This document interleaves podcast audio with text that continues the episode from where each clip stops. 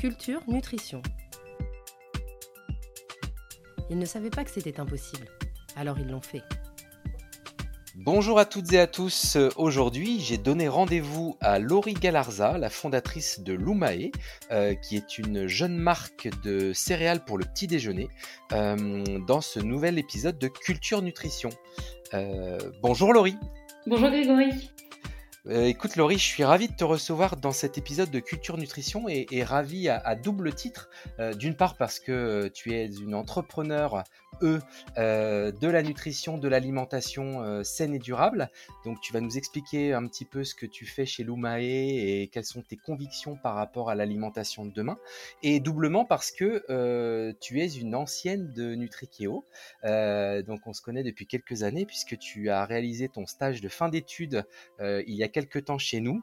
Euh, et donc, euh, je trouvais ça intéressant pour la symbolique et le lancement du podcast Culture Nutrition, puisque nous sommes ici dans le premier épisode de notre nouvelle chaîne de podcast, euh, bah, d'interviewer quelqu'un qui était passé chez Nutrikeo et qui ensuite s'était lancé dans l'entrepreneuriat, puisque l'objectif de Culture Nutrition, le podcast, c'est de mettre en lumière les femmes et les hommes qui entreprennent dans la nutrition.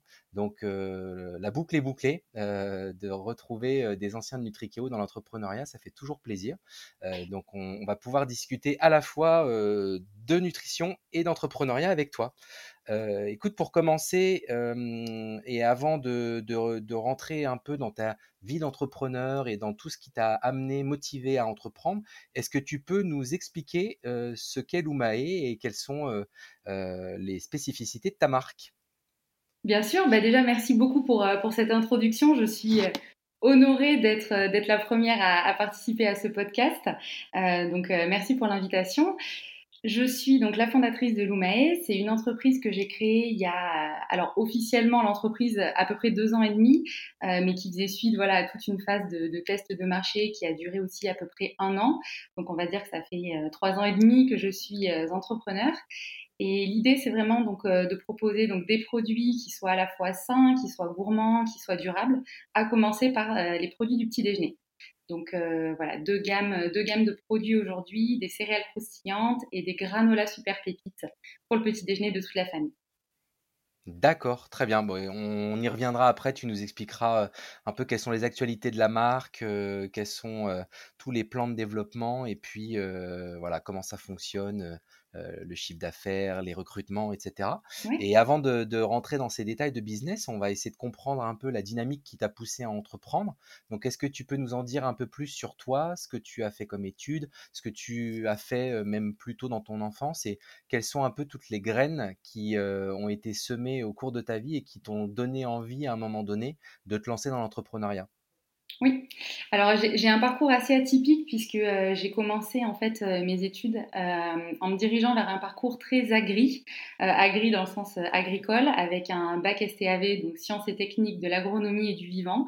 Donc j'étais déjà, on va dire, voilà, dans, le côté alimentation, agriculture depuis, depuis mon jeune âge. j'ai poursuivi en BTS production animale, donc là j'étais vraiment très agri. Et ensuite, j'ai intégré euh, une école d'ingénieur, donc AgroParisTech, la même, euh, la même que toi, il me semble. Tout à fait. Et, et voilà, et donc j'ai poursuivi mon parcours, alors toujours vraiment dans une direction très agri pour, pour commencer. Et puis, c'est au fur et à mesure de mon parcours et des rencontres que j'ai fait, des expériences que j'ai eues, des choses que j'ai appris aussi, où je me suis un petit peu plus tournée vers le côté agroalimentaire. Et, et du coup, j'avais vraiment en fait ces deux, ces deux facettes, le côté production et puis le côté aussi transformation des aliments. Et c'est ce qui m'a voilà, c'est ce qui m'a beaucoup beaucoup plu. En parallèle, je me suis aussi euh, intéressée à tout ce qui était nutrition, santé, euh, le lien justement que pouvait avoir notre alimentation sur notre santé et les problèmes aujourd'hui qui découlaient de voilà de, la surconsommation d'aliments ultra transformés, ultra sucrés, etc. Et voilà, par, euh, par expérience personnelle, j'ai été assez frustrée, on va dire, sur une catégorie en particulier de produits, euh, en faisant justement attention à l'alimentation, c'est les mmh céréales du petit déjeuner. Parce que j'en consommais euh, voilà, énormément et depuis très petite. Et c'est vrai que bah, c'est en grandissant et en me rendant compte qu'en fait c'était l'un des aliments les plus transformés que, voilà, que je, je, voulais plus manger ça et pourtant j'adorais. Et c'est ce qui m'a, dans un premier temps, donné l'idée bah, de faire mes propres recettes, voilà, de beaucoup plus cuisiner sur, sur ce moment-là de la journée. Et puis, c'est comme ça que j'en suis venue à créer euh, D'accord. non, mais tu parlais de parcours atypique, en fait, c'est pas si atypique que ça. Au contraire, c'est très cohérent d'avoir, été intéressé assez tôt, à l'agriculture, puis à l'alimentation, puis à l'impact de l'alimentation sur la santé. Tout ça est finalement assez cohérent, et si on remonte un petit peu plus loin, peut-être dans dans ton histoire, qu'est-ce qui t'a amené à t'intéresser à ces sujets, agricoles et alimentaires? Et eh ben c'est peut-être là où, d'où vient la partie plus atypique. Euh, c'est que justement, au départ, j'étais plutôt partie dans cette filière-là parce que j'étais une, une grande amatrice d'équitation et, euh, et j'avais justement décidé d'orienter mon parcours euh, dans un objectif de travailler dans ce milieu-là. Donc, qui n'est absolument pas le cas aujourd'hui. Donc, comme quoi, voilà, on change, on change d'avis. Donc, j'y suis allée pour ça. Et puis, en fait, c'est en découvrant le milieu agricole que voilà, ça m'a passionnée et j'ai continué dans cette voie-là. D'accord, d'accord, d'accord. Et ça t'a pas donné forcément envie de, travailler dans la filière équine euh, plus particulièrement? Non, c'est vrai que j'ai alors, euh, du coup, j'ai plus gardé cette partie-là, euh, comme, comme passion et comme plaisir et pour le côté professionnel, là, je suis vraiment restée dans dans l'agronomie. D'accord. Et tu, as déjà des entrepreneurs autour de toi? Enfin, tu étais dans un écosystème entrepreneurial. Qu'est-ce qui t'a donné cette envie d'entreprendre? Et finalement très tôt, puisque si je me souviens bien, tu as créé ton entreprise juste après ton stage de fin d'études. on avait même commencé à goûter certains produits, je crois, certains tests un peu pilotes. C'est vrai, c'est vrai, c'est vrai. Oui, je pense que j'étais, alors je sais pas si j'étais prédestinée, mais euh, en tout cas de, ma famille proche. Donc euh, mes deux parents sont tous les deux euh, entrepreneurs à leur compte, donc ils ont, voilà, ils ont toujours travaillé pour eux.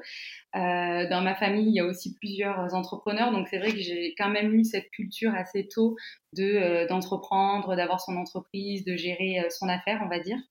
Et puis, et puis voilà, c'est vrai qu'assez naturellement, j'ai eu envie. J'avais déjà cette idée qui me trottait. Alors pendant ma dernière année d'études, pendant mon stage de fin d'études, euh, j'y pensais, je faisais mes petits essais à côté en parallèle justement de, mon travail. Euh, j'aimais bien le soir en rentrant, en fait, je cuisinais, je faisais des petits tests, je faisais goûter à mes amis. Et puis c'est les gens aussi qui m'ont incité à me lancer en me disant mais, euh, c'est super, pourquoi tu proposes pas ça, voilà, pourquoi tu crées pas une marque, pourquoi tu le proposes pas? Et puis après, je me suis dit, ben, pourquoi pas en fait Pourquoi pas euh, Est-ce que c'est le bon moment Est-ce que c'est pas le bon moment? On se pose beaucoup, beaucoup de questions euh, à cette période-là. Euh, surtout que, ben, en sortant des études, ce qui est difficile, c'est qu'on n'a pas vraiment de, de, background derrière. On se lance un petit peu comme ça dans le vide. Et puis, je l'ai vraiment pris comme une expérience. Je me suis dit, en fait, c'est pas grave. j'ai je ne sais pas si c'est le bon moment ou pas. De toute façon, est-ce qu'il y a vraiment un bon moment? Je ne pense pas. Donc, j'ai rien à perdre entre guillemets. Euh, si ça fonctionne, et eh ben tant mieux. Voilà, je lance mon entreprise. Et si ça fonctionne pas, et eh ben en fait, euh, j'aurais juste appris euh, énormément de choses et puis ça aura été voilà une étape de ma vie très très enrichissante. Donc dans tous les cas, je pouvais pas en ressortir perdante. Donc je m'étais donné à peu près un an pour pour tester et me dire voilà est-ce que vraiment go je continue à fond à 100% ou est-ce que euh, au bout d'un an, en fait, je me rends compte que non, euh, ça va pas, c'est pas viable, ou alors le marché n'est pas là, etc. Et j'arrête. Donc là, tu as validé euh, ta preuve de concept, comme on dit. C'est, tu as passé la période d'erreur. oui, oui, oui. Là, elle, est, elle est passée depuis, depuis un moment. Là, on est plus dans une phase maintenant de, de développement. D'accord, tu vas nous en dire un petit peu plus. Et si tu n'avais pas entrepris spécifiquement dans, le secteur alimentaire, ça aurait pu être dans quel autre secteur? Ou alors est-ce que pour toi c'était une évidence qu'il fallait entreprendre dans ce secteur-là? C'est une très bonne question. J'avoue que je ne me suis pas particulièrement posé la question. J'ai eu cette idée et je me suis dit, voilà, pour la réaliser, je le vois en étant entrepreneur. Donc c'est ça aussi qui m'a poussé à entreprendre. Euh, si j'avais eu une autre idée, peut-être que effectivement j'aurais complètement changé de voie. Ou... Je, ça, je sais pas. D'accord.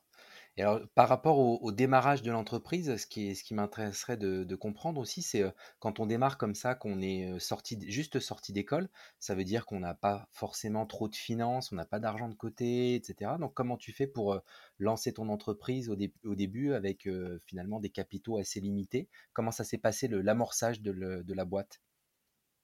Oui, alors ça a été dur. Euh, en toute transparence, ça a été très difficile parce que, euh, et ça c'est peut-être entre guillemets une erreur que j'ai pu faire, c'est de ne pas travailler au moins un petit peu pour avoir le chômage. parce que en fait j'avais zéro revenu. Il faut savoir que quand on se lance à la fin des études, on a, on a le droit à rien, je veux dire en termes d'aide financière. Donc je me suis lancée non seulement en partant de zéro, mais aussi en partant de, zéro dans le sens où j'avais zéro salaire. Donc c'est bien parce que ça m'a poussé à aller vite. Euh, j'avais pas le temps entre guillemets de, traîner ou quoi que ce soit, donc il fallait être, sûr de ce que je faisais. Donc ça mettait aussi un petit, un petit peu de pression. Euh, j'avais un petit peu moi à titre personnel euh, d'économie qui m'ont servi pour vivre.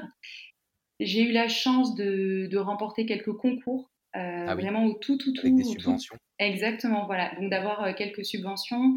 J'avais notamment eu le prix étudiant entrepreneur, donc c'était quand même ah un concours voilà, qui, qui, avait rapporté à peu près 10 000 euros.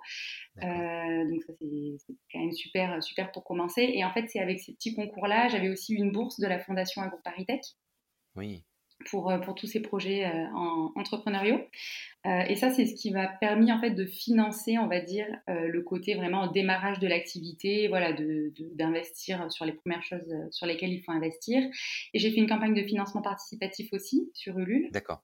Donc une. Ce qui t'a permis de financer peut-être des premiers stocks ou des premiers développements. Exactement. Ouais, qui m'a permis de financer justement les, les, premières fabrications, les premiers stocks, l'achat des matières premières, la création de la marque, tout ça. D'accord. Euh, mais c'est vrai que toutes ces subventions, elles t'ont servi, j'imagine, à développer l'entreprise, créer les produits, mais pas forcément à te rémunérer au début. Donc ça veut dire qu'il faut être assez frugal dans son mode de vie à côté, voilà, pour démarrer. Oui, complètement. Bah, c'est vrai que c'est des sacrifices, hein, c'est des sacrifices. Moi, ça a été pendant. Euh, je ne me suis pas rémunérée pendant presque trois ans, ou alors, euh, on va dire, voilà, vraiment des, rémunérations qui étaient très, très, très minimes, des remboursements de frais, voilà, des choses comme ça. Euh, et c'était en fait finalement sur mes économies personnelles, toute cette partie, on va dire, subvenir à mes besoins donc ça oui, ça c'était ça c'est vrai que ça a été la partie la partie la plus difficile et c'est depuis pas très longtemps seulement que je peux voilà me, rémunérer. mais c'est un choix aussi, c'était de me dire ok bah moi je peux voilà je peux faire attention, je peux vivre de manière très très très modérée etc parce que j'ai vraiment envie de créer ça, je mets toute mon énergie, je mets toute mon envie et voilà et tout tout finalement. Euh, donc euh, voilà, mettre aussi certaines choses euh, entre parenthèses pour un certain temps, ça peut pas durer toute la vie, on est bien d'accord. Donc il faut aussi être assez clair, je pense, dès le départ quand on se lance, de savoir voilà combien de temps on peut tenir, combien de temps est-ce qu'on accepte aussi ces conditions-là de de ne pas se rémunérer.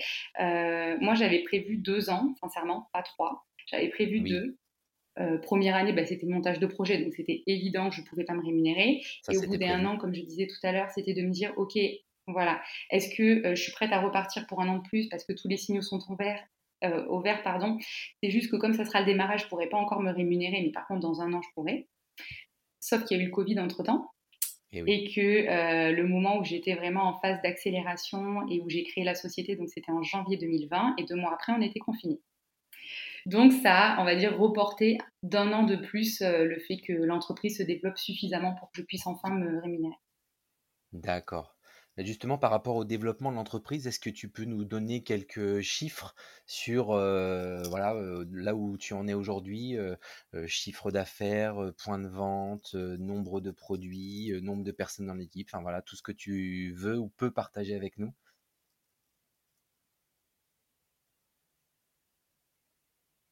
Oui, euh, alors euh, sur, euh, sur l'équipe déjà, donc j'ai été toute seule pendant, pendant assez longtemps. J'avais régulièrement des stagiaires qui venaient me, supporter, donc ou sur des stages courts ou sur des stages longs.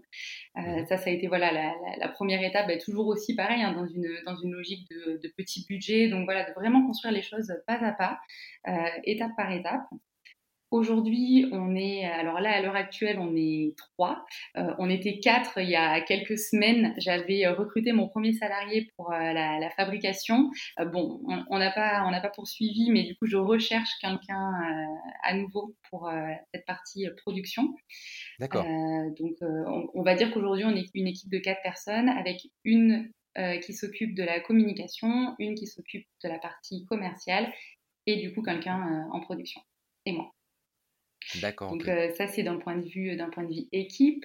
d'un point de vue gamme, bah, j'ai commencé avec uniquement un type de produit, les céréales, céréales croustillantes. Ça, ça a vraiment été le, produit sur lequel j'ai le plus travaillé en termes d'innovation, puisque c'était les premières céréales croustillantes cuites au four et non pas extrudées, un peu type céréales enfant. Euh, qui m'ont demandé beaucoup, beaucoup de travail en termes de RD, process et recettes. Alors juste pour bien euh, expliquer euh, ce que tu entends par céréales croustillantes, oui. ce, sont des petits carrés, si je me souviens bien, des céréales en forme de, petits carrés de pâte qui, qui est cuite, hein, c'est ça? Tout à fait. En fait, c'est comme des petits biscuits. Euh, c'est juste que la texture est un peu plus croquante et croustillante et ne va pas ramollir dans le lait, euh, qui fait qu'on les consomme vraiment comme des céréales type céréales enfant, même si le positionnement euh, finalement n'est pas, n'est pas si enfant que ça. Ça va quand même être plus des adultes qui vont les consommer, un peu, on va dire, des, des, adultes qui justement ont pu consommer des céréales enfants quand ils étaient plus jeunes et font maintenant attention à leur alimentation, ou alors des adultes qui les achètent justement pour leurs enfants et leur éviter de manger des céréales trop sucrées.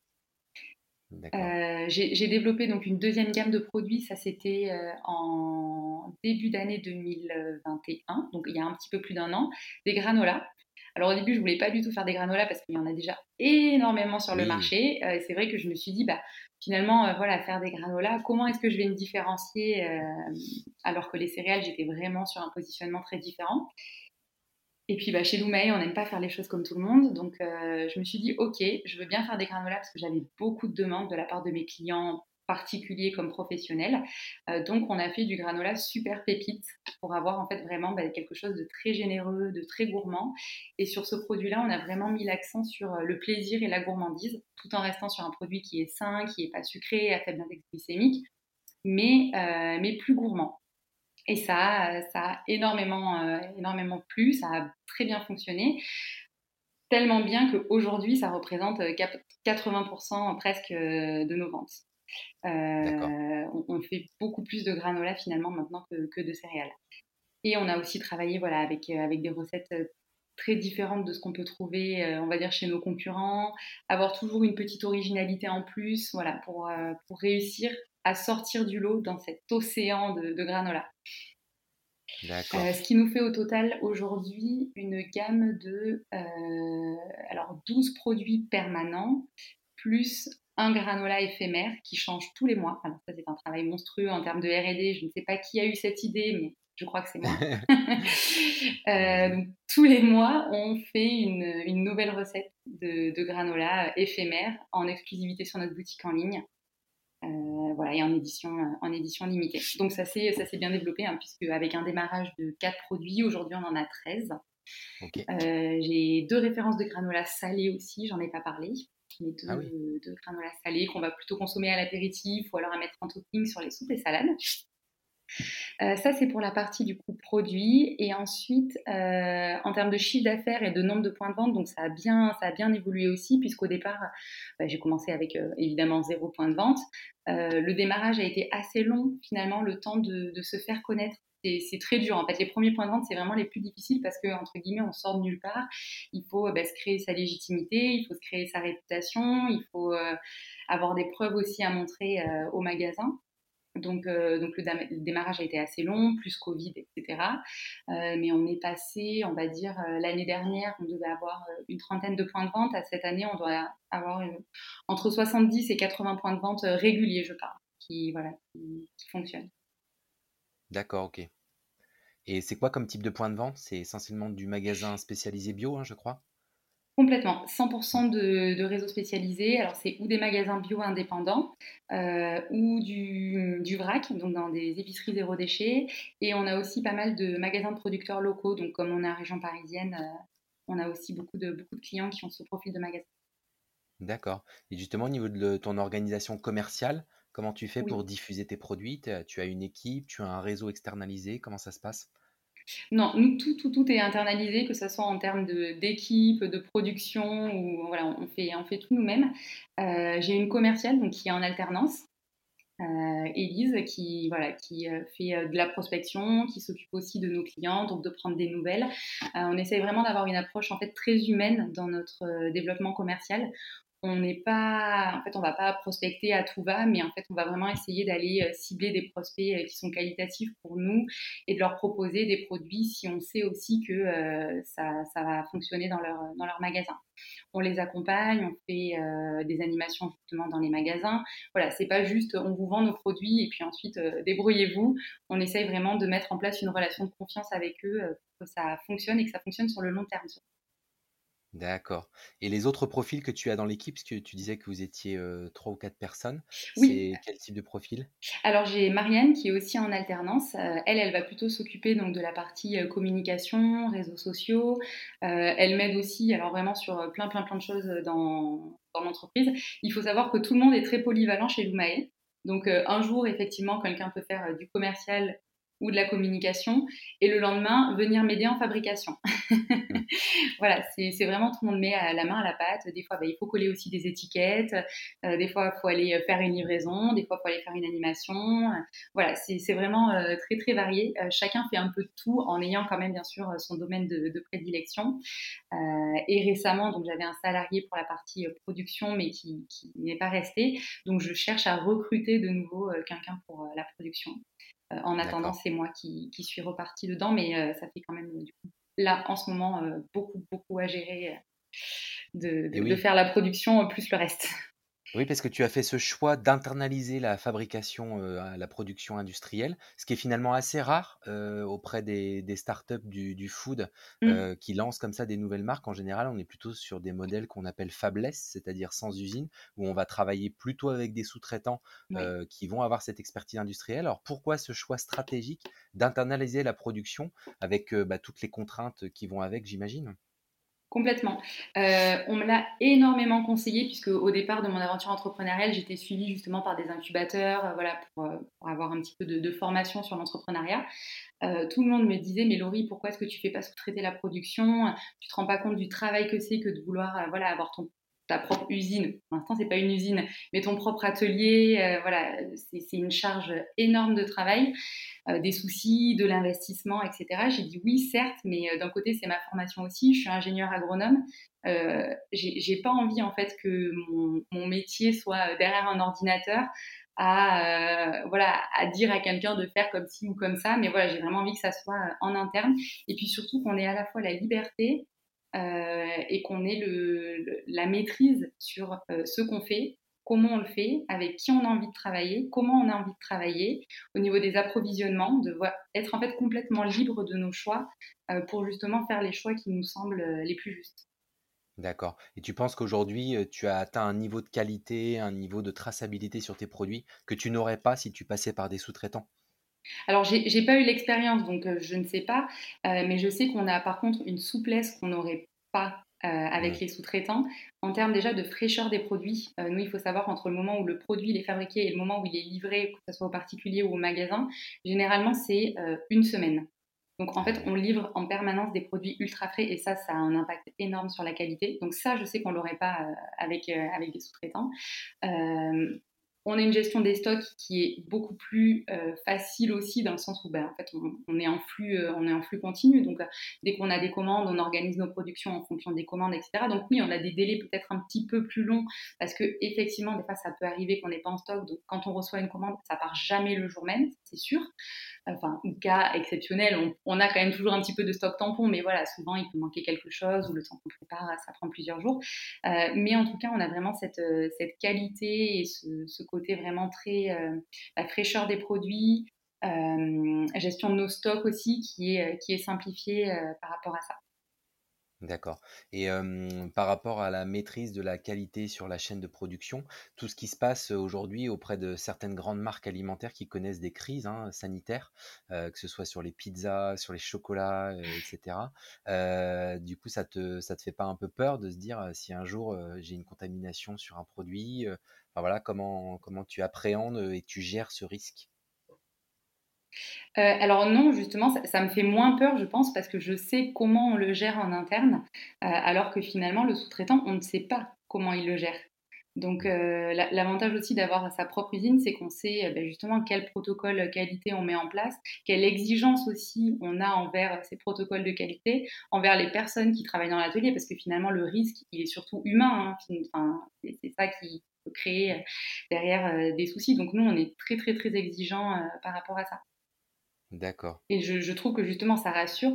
nous, on a même ben, donc notre, notre atelier de, de production, c'est juste euh, une micro-usine, on va dire, qui n'est pas ouverte au public. Mais par contre, les gens qui commandent sur la boutique en ligne ont la possibilité de venir récupérer leur, euh, leur commande à l'atelier. Donc, ils arrivent juste dans la partie, on va dire, espace de stockage des, des, matières premières quand ils viennent récupérer leur commande. En fait, ils voient quand même un peu de loin, justement, le laboratoire. Et tout le monde euh, voilà, nous, fait souvent des compliments en nous disant Ah, bah, c'est super, c'est propre, ça se voit. Enfin, voilà, ça rassure aussi les gens de, de, de, voir comment c'est. Et on est transparent d'ailleurs euh, sur ça. D'accord. Et euh, l'ambition de, développement et de croissance de l'entreprise et donc de l'outil de production, euh, c'est quoi aujourd'hui? Qu'est-ce que tu t'es donné un peu comme feuille de route? C'est de rester à ce stade-là, qui est un stade, on va dire, entre l'artisanal et l'industriel, avec une maîtrise de la qualité de la fraîcheur très très forte, ou au contraire, tu ambitionnes de grossir et de développer peut-être un site industriel un peu plus conséquent?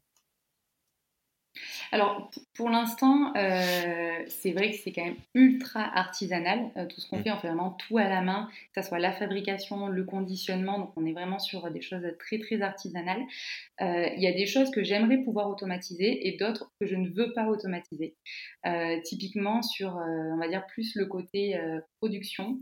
Il y a aussi un certain savoir-faire dans la fabrication des produits, le fait que ce soit fait à la main, dans des quantités qui sont raisonnables, euh, qui nous permettent justement d'avoir une, bonne qualité et une bonne maîtrise des produits. Et autant il y a certaines étapes, typiquement toute la partie conditionnement, euh, qui n'a le fait que ce soit nous qui remplissons à la main les paquets un à un, n'a absolument aucune valeur ajoutée euh, par rapport à notre travail. Donc le fait que ce soit une machine qui le fasse à la place, ça serait formidable pour tout le monde, même pour le confort aussi de la personne qui le fait. Euh, donc oui, il y a certaines choses qu'on aimerait automatiser et du coup, on va dire semi-industrialiser, mais on veut vraiment garder ce, côté euh, artisanal, voilà, fabrication euh, à la main et d'avoir un produit qui justement ne, ne ressemble pas à ce qu'on trouve déjà d'industriel. D'accord. Et ce côté artisanal, tu veux le conserver le plus longtemps possible, j'imagine, parce que c'est ce qui fait la, la, valeur et la différence de, de ton offre?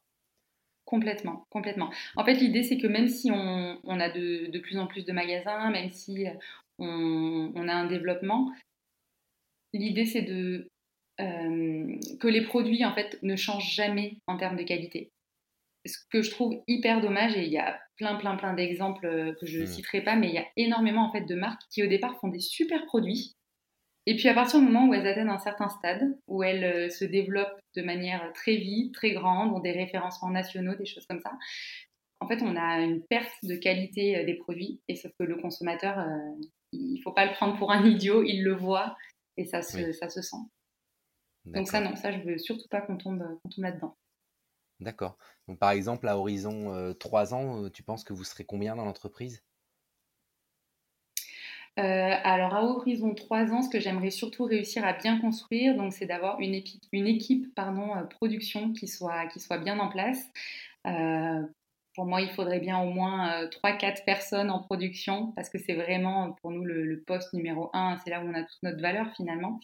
Mmh et puis ensuite, évidemment, quelqu'un qui s'occupe aussi de la partie commerciale, quelqu'un en communication, voilà. Mais pour moi, si déjà dans trois ans on est 10, euh, c'est déjà, c'est déjà bien. J'ai pas, voilà, j'ai pas des ambitions forcément de croissance. Euh, j'ai pas l'intention qu'on soit 50 euh, dans trois ans. D'accord. Et j'aimerais bien parler aussi du sujet digital, e-commerce, communication sur les réseaux sociaux, puisque tu as une boutique en ligne, tu as une présence sur les réseaux sociaux. Est-ce que tu peux nous en dire un peu plus sur la taille de ta communauté? Est-ce que ça a été un, élément important pour se lancer? Est-ce que tu étais une DNVB, comme on dit, à ton démarrage, c'est-à-dire pure player du web qui ne vendait que sur Internet Ou est-ce que tu es tout de suite allé dans les boutiques physiques, contrairement à ce que beaucoup de jeunes marques font?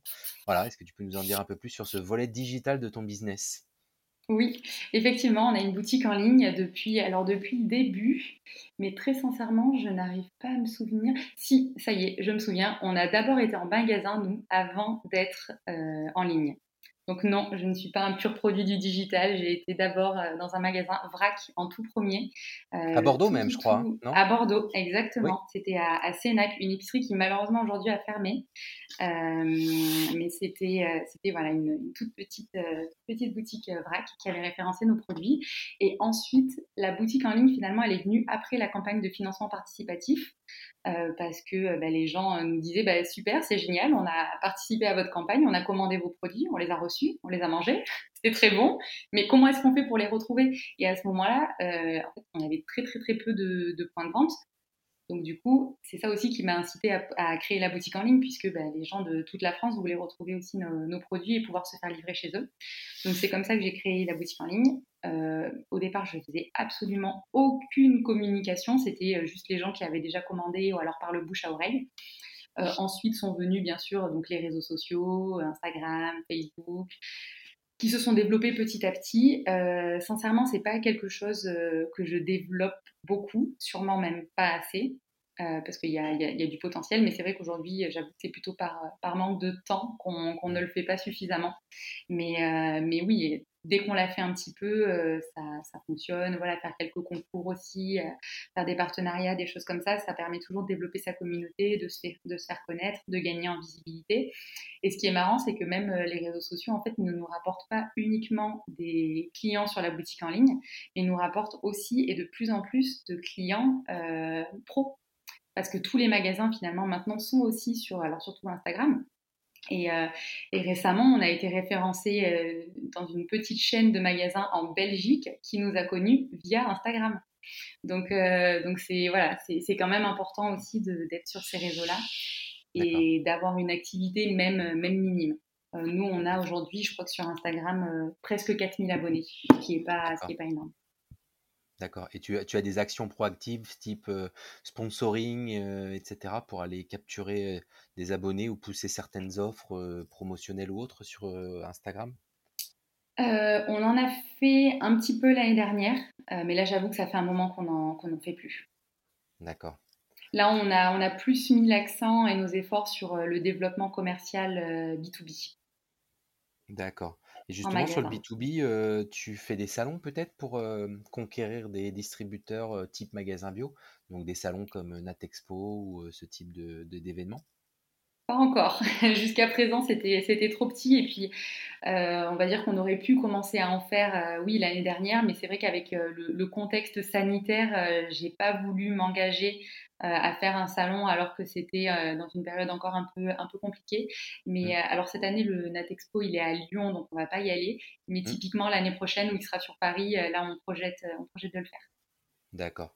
Tu évoques le, contexte sanitaire. C'est vrai que toi, tu as vécu en plein toute la, crise de la pandémie et tu étais encore une jeune start-up quand c'est arrivé. Est-ce que tu peux nous partager ton expérience de, de, cette période? Savoir un peu comment tu as affronté les événements, parce que forcément, c'est pas évident quand on est entrepreneur, qu'on a une structure qui est encore un peu jeune, de, de, prendre une tempête aussi forte euh, de pleine face. Ah, ça a été, ça a été très compliqué. Moi, j'étais en plus dans une, dans une phase où j'étais euh, j'étais en plein, en plein développement en me disant allez c'est bon là c'est parti. J'avais déposé les statuts. Donc la société était officiellement euh, immatriculée au 15 janvier. Euh, j'avais à ce moment-là deux stagiaires qui étaient en commercial. Donc on commençait à aller dans les magasins faire des petites tournées déposer des échantillons. Enfin voilà on était vraiment dans une très très bonne dynamique j'avais ma première stagiaire sur un stage long donc de six mois qui arrivait euh, début mars euh, donc on était, voilà, on était à ce moment-là bah, quatre. J'avais trois stagiaires avec moi, mais voilà, on était dans une, très bonne ambiance. Et puis euh, deux semaines après, euh, on annonce le confinement. Donc là, ok. Alors moi tout de suite, je me suis dit, mais qu'est-ce qu'on fait? Alors j'avais du coup mes deux, premières stagiaires qui, elles, finissaient pile poil leur stage. je me rappelle du vendredi, on a fait une photo, voilà, toutes les quatre ensemble, et en fait le samedi, on était confinés on n'avait plus le droit de voir personne, etc. Et la question se posait pour euh, Marine, où euh, elle était censée être avec moi pour six mois sur des missions de développement commercial et de RD. Confinée pendant six mois, c'était un petit peu compliqué de... De développer des nouveaux produits. Et, de, développer... et de les prospecter parce que clairement les magasins avaient vraiment d'autres préoccupations à ce moment-là que d'aller, euh, enfin d'écouter entre guillemets Loumae qui arrive pour présenter ses, produits. Mmh. voilà, c'était plutôt gérer le personnel, gérer les absences, gérer l'afflux en magasin qui à ce moment-là était énorme pour les magasins de proximité. Donc là, j'ai pris la décision parce que c'est pareil, c'était financièrement, c'était très juste aussi de pouvoir prendre une stagiaire, donc du coup rémunérée sur le long terme. Euh, sans développement commercial qui allait en face, ben, pour moi, ça allait me faire une grosse dépense, sachant que je savais que j'aurais pas de chiffres qui rentreraient euh, en parallèle. Donc, ce qu'on a fait, c'est que ben, je voulais pas non plus annuler son stage parce que c'était son stage de fin d'études. Donc, c'était vraiment une situation assez compliquée. Donc, on s'est mis d'accord pour faire un report de, son stage. Pendant la période de confinement, finalement, ben, on a fait une interruption et puis elle a repris son stage dès que le, confinement a été levé. Euh, mais ça a quand même été voilà, compliqué parce que c'était toujours difficile pour aller voir les magasins pour prospecter, même si elle a quand même pu euh, en faire un petit peu. Euh, ça, a vraiment, on va dire, tout mis en pause pendant, pendant un certain temps. je, je, me souviens, au niveau des magasins, c'était le calme plat absolu. Au niveau de la boutique en ligne, c'était pareil, c'était très très calme parce que les gens n'osaient même pas commander euh, sur Internet à ce moment-là. Il y avait énormément de problèmes de livraison, de retard, de colis qui n'arrivaient pas parce que voilà, les services postaux étaient complètement désorganisés, surtout pendant le premier confinement. Hein, je parle. Après, ça c'est, on a appris à vivre avec, on va dire. Mais le, premier, c'était presque la fin du monde hein, quand, quand on s'en souvient. Donc, Et tu n'as même pas euh, profité de, du boom de trafic qu'il y a pu avoir à ce moment-là dans les magasins de proximité et notamment les magasins bio et ben malheureusement, non, parce que comme c'était le tout début de mon activité, j'avais peut-être 10-15 euh, points de vente à ce moment-là. D'accord, ok. Donc, euh, non, trop tôt par rapport à ton stade de développement. C'était beaucoup trop tôt. Euh, je ne vais pas dire ça, mais si ça arrive demain, ça serait plus profitable. voilà, voilà. voilà, qu'il y a deux ans. C'était trop tôt. J'étais pas prête. Ouais. Bon, en tout cas, ça, à part décaler un petit peu dans le temps et probablement mettre en stand-by des projets de développement produits et commerciaux, euh, ça n'a pas euh, mis en danger euh, plus que ça l'entreprise. Et aujourd'hui, vous avez traversé cette épreuve-là. Non, en fait, ça l'a pas mis en danger parce que je pense que j'ai eu la chance d'à ce moment-là avoir quasiment zéro coût fixe. Euh, il faut savoir que quand j'ai commencé l'activité, j'avais pas de, j'avais pas d'atelier en fait de production. Donc j'avais trouvé un système où j'allais chez un boulanger qui me louait son, son fournil, et c'est ce qui m'a permis en fait de réaliser les toutes premières productions sans avoir d'investissement à faire. J'avais accès voilà à un laboratoire, euh, j'avais un espace de stockage pour mes matières premières, pour mes produits finis, et j'allais vraiment à la carte, à la demande, ce qui me permettait de, ne, de prendre quasiment euh, zéro risque. Mmh. de, lancer mon activité. Bien sûr, au bout d'un moment, le, système a atteint ses limites parce que d'un point de vue organisation, c'était extrêmement compliqué. Je n'allais pas là-bas pour faire la préparation des commandes. Donc, une fois que les produits euh, étaient finis, je les ramenais dans mon appartement. Généralement, à Paris, on n'a pas des grands appartements. Et c'était euh, les préparations de colis à la maison. Donc, quand j'ai fait la deuxième euh, campagne Ulule et que j'avais 320 colis à préparer, dans un appartement, ça fait beaucoup. Donc c'est là où je me suis dit bon maintenant euh, voilà il faut euh, il faut passer au stade au stade supérieur et puis euh, j'ai cherché un local et, et j'ai trouvé et on s'est j'ai installé le labo en le temps de faire les travaux en juin 2021 donc ça fait même pas un an. D'accord. Euh, mais justement, pour parler un peu de, ton quotidien en tant que chef d'entreprise, là, on, voit bien que tu es un peu au four et au moulin, c'est le cas de le dire dans ton métier. Euh, est-ce que tu peux nous en dire un peu plus et puis nous expliquer euh, qu'est-ce que c'est qu'une journée ou une semaine type dans ton activité, dans ton métier d'entrepreneur? Oui. Alors, bah, comme je pense tout entrepreneur, c'est extrêmement varié.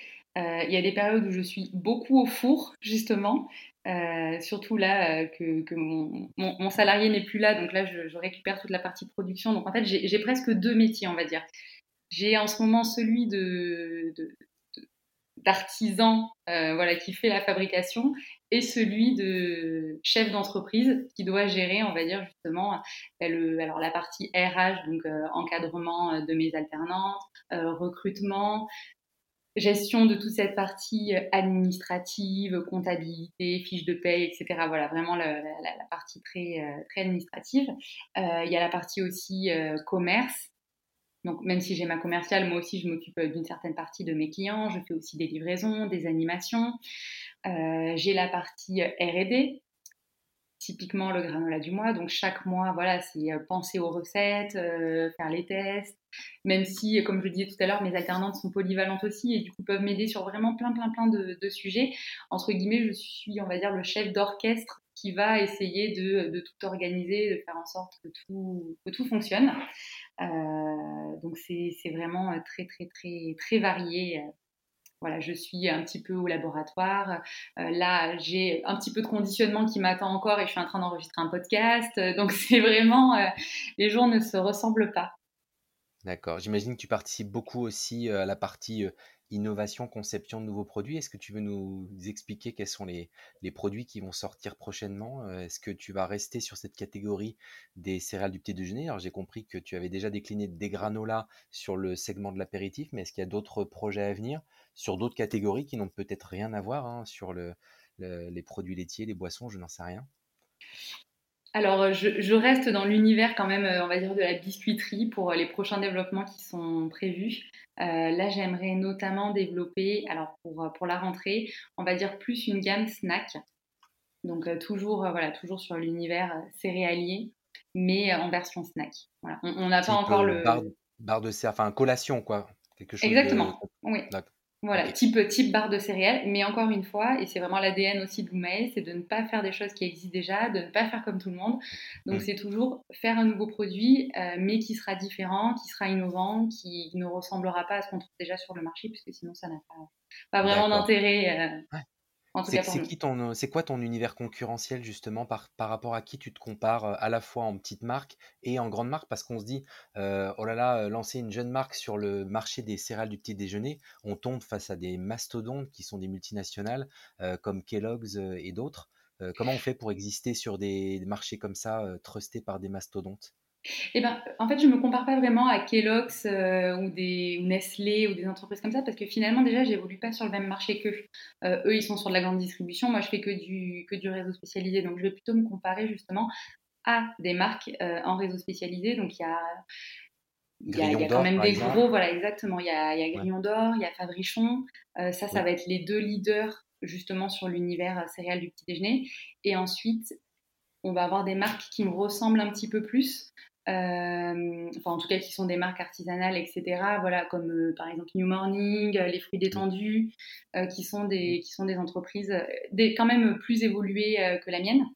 qui voilà qui sont qui sont plus grosses qui ont commencé aussi avant mais qui sont dans la même démarche on va dire au global de ce qu'on propose voilà de, de, proposer une offre plus saine plus responsable aussi D'accord. Et justement, hein, c'est un, bon, un bon point si on peut parler un peu de ta vision de, à la fois de cette alimentation saine et durable, de ta vision de l'alimentation au sens large. Enfin, voilà, c'est quoi un peu tes convictions et là où tu veux emmener ta marque? Alors mes, mes convictions, c'est marrant parce qu'elles enfin, sont toujours les mêmes sur le côté, voilà, manger sain, manger des, choses qui sont bonnes pour notre santé, parce que je pense que si déjà on commence par bien se nourrir, il y a énormément de pathologies qui seraient, seraient évitées. Euh, mais avant, j'avais une approche vraiment très, très, très nutrition, on va dire, euh, euh, sans trop prendre en compte le côté plaisir. Oui, il fallait que ça soit mangeable, mais je voyais d'abord la chose par le côté santé nutrition. Et en fait, aujourd'hui, je me rends compte que pour que les gens changent et envie de changer leur pratique alimentaire, le, le premier point, c'est pas que ça soit sain, c'est que ça soit bon. En fait, il faut que ça soit d'abord bon et ensuite sain, et pas l'inverse. Et, ça, je pense qu'il y a trop de marques alimentaires, des jeunes et des moins jeunes, hein, qui l'oublient. C'est que dans, en matière d'alimentation, on peut faire le produit le plus vertueux du monde pour la planète, pour le, la santé, etc. S'il n'est pas bon, les gens ne l'achèteront pas ou alors ils l'achèteront une fois pour tester et ce sera terminé. Exactement. c'est vraiment ça et c'est ce que je mets au cœur de, de tout développement produit. C'est que il faut que quand on le goûte, on se dise oh, c'est trop bon. Et ensuite, il faut que ça coche tous les critères euh, justement nutritionnels euh, qu'on s'est fixés euh, en termes de taux de sucre, en termes de, de transformation. Nous, c'est facile, comme tout est artisanal, ça coche forcément nos, critères par rapport au degré de transformation des aliments. Mais c'est vraiment le, le, critère premier, il faut que ça soit super bon. Et, et c'est comme ça que les gens se disent, OK, je suis prêt à changer mes habitudes, je suis prêt à manger un produit qui est meilleur pour ma santé, qui est plus sain mais si, ils prennent plaisir à le manger parce que, comme tu disais, euh, un produit qui est super sain mais qu'on mange avec pas trop d'appétence ou pas trop d'envie, on va le faire une fois, deux fois et puis on va se lasser. Hmm. Si l'alimentation est triste, il faut que ça reste un hmm. plaisir. Et sur le volet durable, c'est quoi ton, ton positionnement? Je pense que les produits sont bio et certifiés. Oui. pour la plupart. et est-ce qu'il y a une autre démarche de, conception favorable à l'environnement? Est-ce que tu fais attention à tes sourcings, à la, distance parcourue, à la logistique, à la, à la consommation d'énergie peut-être sur ton site de production? Enfin voilà, tous ces aspects qui à un moment donné impactent l'empreinte environnementale de ton produit. complètement. Pour moi, le bio, c'est, on va dire, le minimum c'est le, la, chose de base. Euh, mais j'ai toujours envie d'aller plus loin, alors que ce soit d'un terme, euh, d'un point de vue approvisionnement par rapport à la distance. Typiquement sur nos farines, donc qui servent à la fabrication des céréales, on se fournit depuis quasiment le tout tout tout début de l'entreprise euh, chez un meunier qui est à Château-Landon, qui est dans Seine-et-Marne, donc là où on a notre atelier doit être à peu près à 80 km de notre site de production. C'est l'un des derniers en plus meuniers artisanaux sur la région Île-de-France. Donc nous, on prend vraiment 100% de nos farines là-bas, un mélange de blé, seigle, épeautre et sarrasin. Donc effectivement, ça nous coûte plus cher que si on prenait euh, des farines euh, ailleurs euh, en France ou alors encore pire exemple voilà, de, l'étranger. mais c'est vraiment par conviction et puis pour nous, bah, ça, ça, paraît évident de prendre les ressources d'à côté quand elles existent, bien sûr, parce que ce n'est pas toujours le cas. Mm. Euh, dans nos produits, on a pas mal de choses avec du chocolat, avec des épices, avec euh, des fruits qui ne sont pas euh, forcément français ou européens, donc qui viennent d'un peu plus loin. Mais par rapport à ça, on va quand même toujours aller chercher des labels supplémentaires, typiquement pour tout ce qui est chocolat, cacao. on prend issu du, du, commerce équitable, toujours. et tout ce qui va être oléagineux, donc les amandes, les noisettes, on va se sourcer principalement en Italie, voire Espagne. Mais voilà, toujours d'avoir ce côté euh, le plus proche possible. Pareil pour les cacahuètes, on va prendre des cacahuètes qui sont origine Égypte et non pas origine Chine, euh, qui représentent, je pense, 80% des cacahuètes qu'on trouve sur, euh, voire 90% peut-être, même, j'ai pas les chiffres, mais les cacahuètes qu'on trouve sur le marché. Donc oui, il y a vraiment cette démarche de c'est bio, mais si possible, local, c'est l'idéal, ou sinon le plus près qu'on peut trouver. Euh, c'est le mieux. Et puis on a toujours des, axes d'amélioration. C'est vrai que c'est ça qui est bien aussi, c'est qu'en se développant, euh, on a des volumes qui parfois nous permettent d'avoir accès à certaines origines ou alors de travailler en direct avec des fournisseurs, euh, où c'est pas le cas quand on est tout tout tout petit. En fait, finalement, on est obligé de passer par des intermédiaires, par des grossistes, euh, qui font que c'est pas possible d'aller chercher tel ingrédient de tel fournisseur en particulier parce qu'on n'a pas les volumes qui sont suffisants. Oui. Et inversement, le fait de ne pas non plus avoir des volumes trop importants, pour l'instant, ça permet aussi d'aller chercher peut-être des produits de plus petite production, mais plus qualitatifs, mmh. et plus rémunérateurs aussi pour les producteurs agricoles, j'imagine? Complètement, oui, oui. Mmh. D'accord. et alors cette vision et ces convictions que tu as par rapport à l'alimentation, j'imagine que tu te les appliques à toi-même. C'est quoi un peu tes routines alimentaires? Est-ce que tu as des tes habitudes, sur quel circuit de, mmh, tu fais tes courses Quel type d'alimentation tu as au quotidien? Alors, j'ai la chance d'aller souvent livrer mes clients, qui sont ou des magasins bio, ou des épiceries vrac, ou des magasins de producteurs locaux. donc, ça me permet en fait d'être au quotidien dans des magasins où je peux justement voilà, acheter ce dont j'ai besoin. Donc, ça, c'est très, très, très pratique. après, en toute transparence, il y a quelque chose dont je manque énormément, surtout en ce moment, c'est le temps. Euh, donc, on va dire que s'il y a un petit point sur lequel on peut me taper sur les doigts, c'est de ne pas cuisiner assez, de ne pas toujours voilà, prendre le temps justement de, de me faire des, repas très complets ou voilà, de, cuisiner suffisamment pour vraiment avoir une alimentation euh, irréprochable. Mais euh, effectivement, j'essaye quand même euh, bah, de bien me nourrir, ça c'est évident. Il y a certains produits que j'ai complètement bannis de mon alimentation, mais depuis très très très longtemps déjà, tout ce qui est industriel, en fait, je n'achète je n'achète jamais si j'ai justement faim à 4 heures, je ne vais jamais manger des gâteaux que je vais avoir achetés au supermarché ou quoi que ce soit, ça, ça n'existe pas, il n'y en a pas dans les placards. Euh, c'est vraiment, euh, voilà, ça peut m'arriver de grignoter ou quoi que ce soit, mais je vais prendre euh, voilà, un morceau de pain, je vais plutôt acheter du pain complet. Les granolas, on me pose souvent la question, alors est-ce que tu manges tes granolas au petit déjeuner tous les matins? Bah non, la réponse est non, je ne peux pas en manger tous les matins parce que j'en mange déjà presque tous les jours pour goûter les cuissons, etc. Donc le but n'est pas non plus de s'en écœurer. Euh, donc non, ça, ça me donne l'impression de ramener du travail à la maison, c'est ça? C'est ça, exactement. voilà. Quand il y a des invités qui me disent à la maison, ah, on peut goûter, que je leur dis, bah j'en ai pas ici ils sont outrés. je leur dis, ben non, là en ce moment, il n'y en a pas ici. C'est, voilà, il, y en a, il y en a au labo, mais il n'y en a pas à la maison. tu évoquais le, la gestion du temps. Alors, c'est un grand sujet pour tous les entrepreneurs hein, euh, d'être écartelé entre de multiples choses à faire en même temps. Et puis, du coup, ça peut aussi déborder sur la vie personnelle. Euh, c'est quoi, toi, ton organisation cible euh, Voilà, comment tu, comment tu fais pour gérer ce temps au mieux et à la fois gérer tout ce que tu as à faire euh, dans ton quotidien euh, d'entreprise et euh, être quand même relativement équilibré vie pro, vie perso? Alors c'est mon, c'est mon gros challenge du moment, c'est de trouver mon équilibre entre vie pro et vie perso, puisqu'en ce moment le côté vie pro prend beaucoup, beaucoup trop de temps. mais c'est bien parce que j'en suis consciente, c'est déjà, c'est déjà une bonne chose. Je, je, suis vraiment là justement à cette étape où je me dis, ok, j'ai, je sais pas combien d'heures je fais ou j'ai pu faire euh, par semaine. Voilà, parfois ça peut m'arriver si le week-end on est sur des événements, des choses comme ça, en fait d'enchaîner deux semaines, trois semaines sans même avoir un seul jour de repos. Euh, mais ça, je, je, veux plus le faire. Je l'ai fait, ça m'arrive exceptionnellement de le faire, mais je sais que c'est pas quelque chose que je veux faire, que c'est pas tenable dans le temps, euh, que mon but n'est pas de, de, m'écœurer de mon métier. Donc là, j'essaye vraiment de trouver justement l'équilibre entre les deux. alors comment je fais pour l'instant, je le fais pas très bien, mais j'essaye de me dire voilà, euh, ok, avant ça pouvait être euh, quasiment euh, trois ou quatre fois que je pouvais rentrer chez moi à 21h. là, je me dis non, non, ça peut arriver une fois dans la semaine si vraiment tu es débordé, tu te dis ok, tant pis, ce soir-là, entre guillemets, je mets ma soirée de côté et j'essaye de rattraper un peu mon retard sur des sujets que j'ai à faire. Mais surtout à ne plus me culpabiliser si un jour bah, à 17h j'ai fini et que je veux rentrer avant, je me disais non, c'est pas possible, je peux pas rentrer à 17h euh, chez moi. Ben, maintenant, si, je peux. D'accord. Voilà, quand, euh, quand, quand j'y arrive à le faire, je ne culpabilise plus, je me dis plus, euh, ben non, Laurie, tu aurais pu faire un truc, tu sais, tu as encore ça à faire et ça à faire. Et puis je me dis non, non, là, juste, j'ai besoin de rentrer, j'ai besoin de couper, j'ai besoin d'avoir une vie, donc je le fais. Pareil pour les week-ends, pareil pour partir en vacances. Jusqu'à présent, je prenais une semaine par an? par an. Ah oui. De vacances.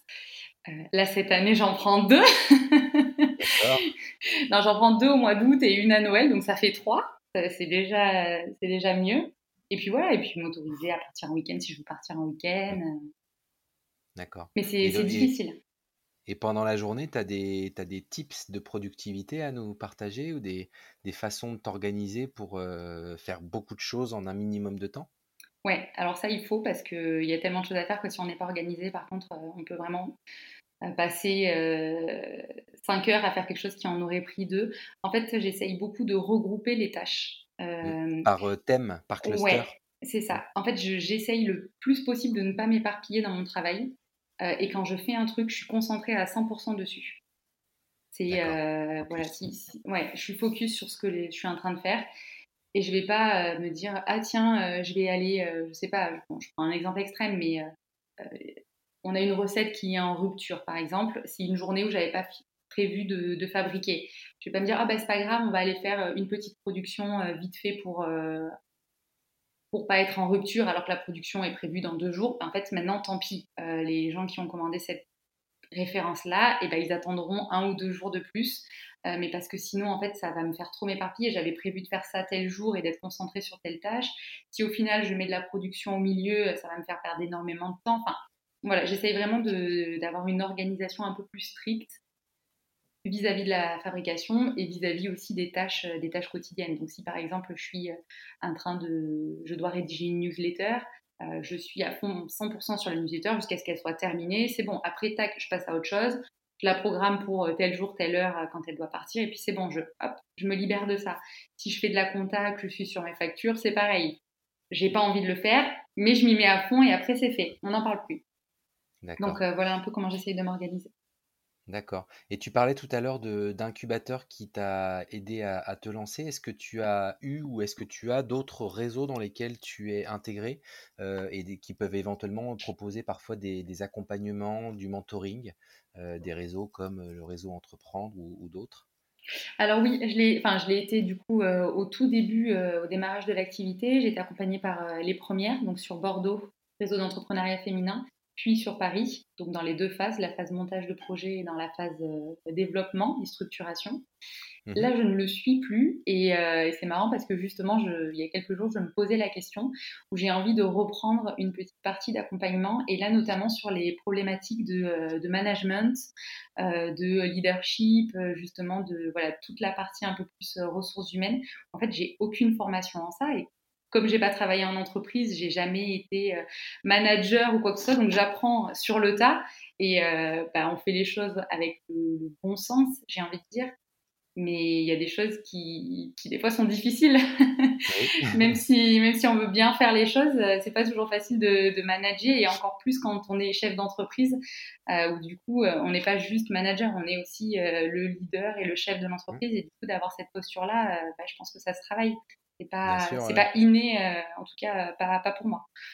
Oui, ça se travaille et on, euh, ça, ça peut entre guillemets s'apprendre. Alors justement, Ouais, est-ce que tu lis des livres, des revues, tu écoutes des podcasts sur ces ouais. sujets-là pour essayer de progresser? C'est quoi tes techniques? Oui, pour l'instant, c'est ça. C'est, euh, j'écoute des podcasts. euh, je, alors, j'écoute plus des livres que je ne lis parce que j'avoue que j'ai un peu de route entre chez moi et ici, donc j'en profite pour lire des livres audio.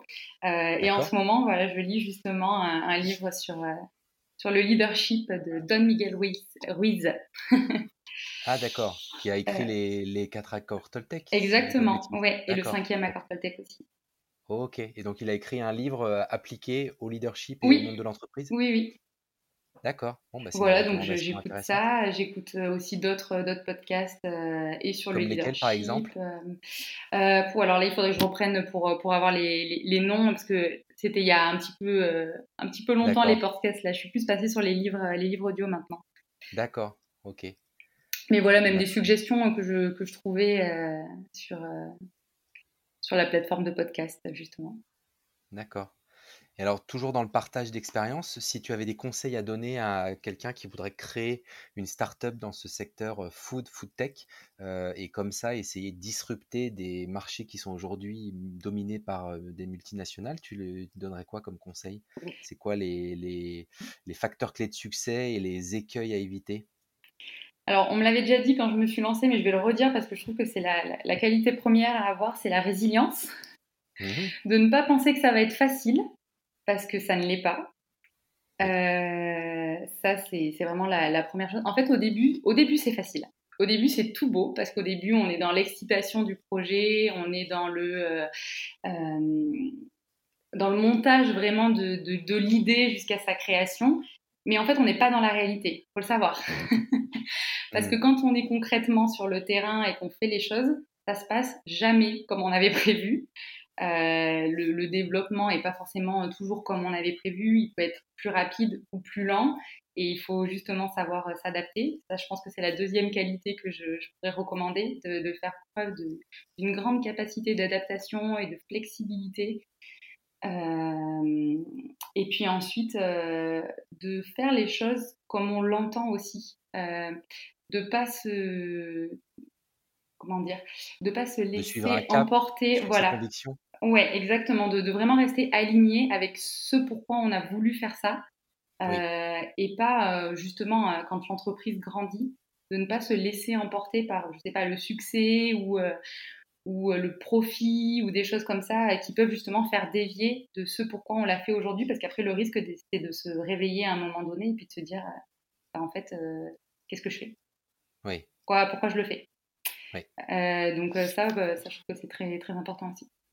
D'accord. Et c'est quoi ton, à la fois ton plus gros succès et ton plus gros échec de ta vie d'entrepreneur? Hmm, Bonne question. euh, bah, mon plus gros succès, ce qui me fait le, le plus plaisir, euh, c'est les retours de mes clients.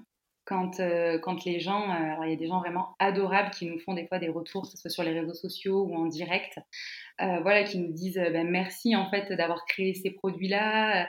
des fois, j'ai des personnes diabétiques qui ne pouvaient plus manger de céréales, qui viennent me voir et qui m'expliquent que ben, voilà, grâce à l'Oumaï, ils peuvent en remanger et de se dire que en fait, ce qu'on fait, c'est oui, c'est de l'alimentation et puis on n'a pas la prétention de changer le monde, mais en fait, on apporte quand même quelque chose.